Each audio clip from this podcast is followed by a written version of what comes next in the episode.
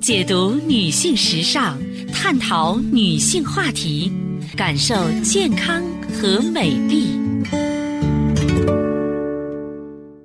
芳华之声，认真倾听。收音机前的听众朋友，大家好，我是芳华，很开心呢，在此时的节目中呢，又和大家见面了，依然可以呢，和您一起呢聊养生、谈人生。嗯，记好我们的联络方式：芳华老师的汉语拼音后面呢有四个阿拉伯数字幺幺幺幺。芳华老师的汉语拼音幺幺幺幺。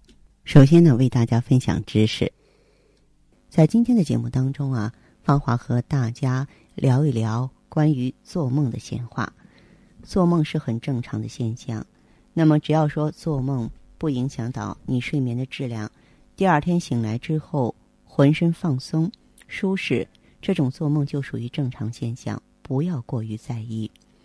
如果梦境很安静、很祥和，一个故事接一个故事的，没有危险、没有哭闹，这些啊都属于正常的梦。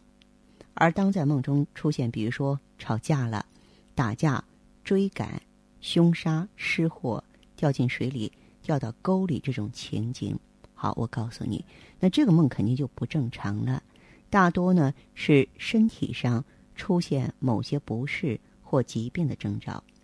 那么我小的时候身体不好，常常发高烧，发烧的时候啊，总做梦人不断的膨胀。变得很大啊，红红的，就跟蜡烛似的。那么，也曾经有关节积水的病人跟我说，老爱做梦，梦见什么呢？梦见在天上飞，两条腿总是着不了地。那么，如果咱们晚上吃了上火的食物，气就不顺畅了。夜里做梦啊，就会梦见跟别人发生争执，跟人吵架。相信每个朋友都能够寻找出自己做梦的规律。当你的身体健康、心情愉快的时候，做的梦一般都是祥和的。我是一个天天爱做梦的人，啊，我做的最好的梦境就是繁花似锦、百花盛开，置于花海当中，那种心情甭提多棒了。而做噩梦，特别是频繁的做噩梦，我们就一定要注意了，要想想生活中有哪些习惯不对啦，咱们要及时纠正。如果是身体虚弱，那就要赶紧注意休息，加强营养。随着身体状况好转，噩梦会逐渐减少，直至消失的。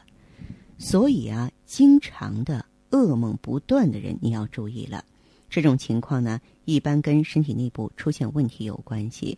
我们可以补足气血，疏通经络，切除寒湿。自己对照比较一下吧，看看你调理前后身体，感觉有哪些变化呀？看看噩梦出现的频率有没有减少。一般来说，随着身体状况一天天的好转，噩梦自然会离你远去的。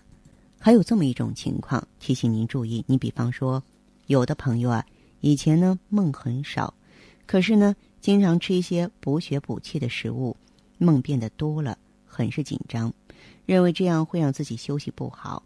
遇到这样情况的人啊，我会跟他们讲：你们想一想，是在什么情况下做梦的次数减少的？一般人都会回答说，在非常劳累的情况下倒头就睡，一觉醒来之后都想不起自己做梦了。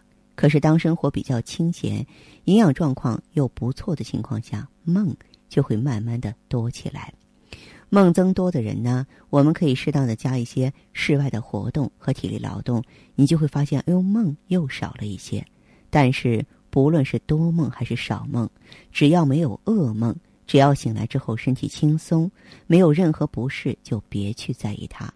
可是如果在醒来之后呢，你的身体仍感到疲劳又明显不适，那么就得找找原因，及时调整一下身体啊，及时呢调理一下气血，这样啊。才可以让我们做到无梦而眠，睡得更加踏实了。好的，听众朋友，节目进行到这儿的时候，所剩时间不多了，感谢关注，下次再见。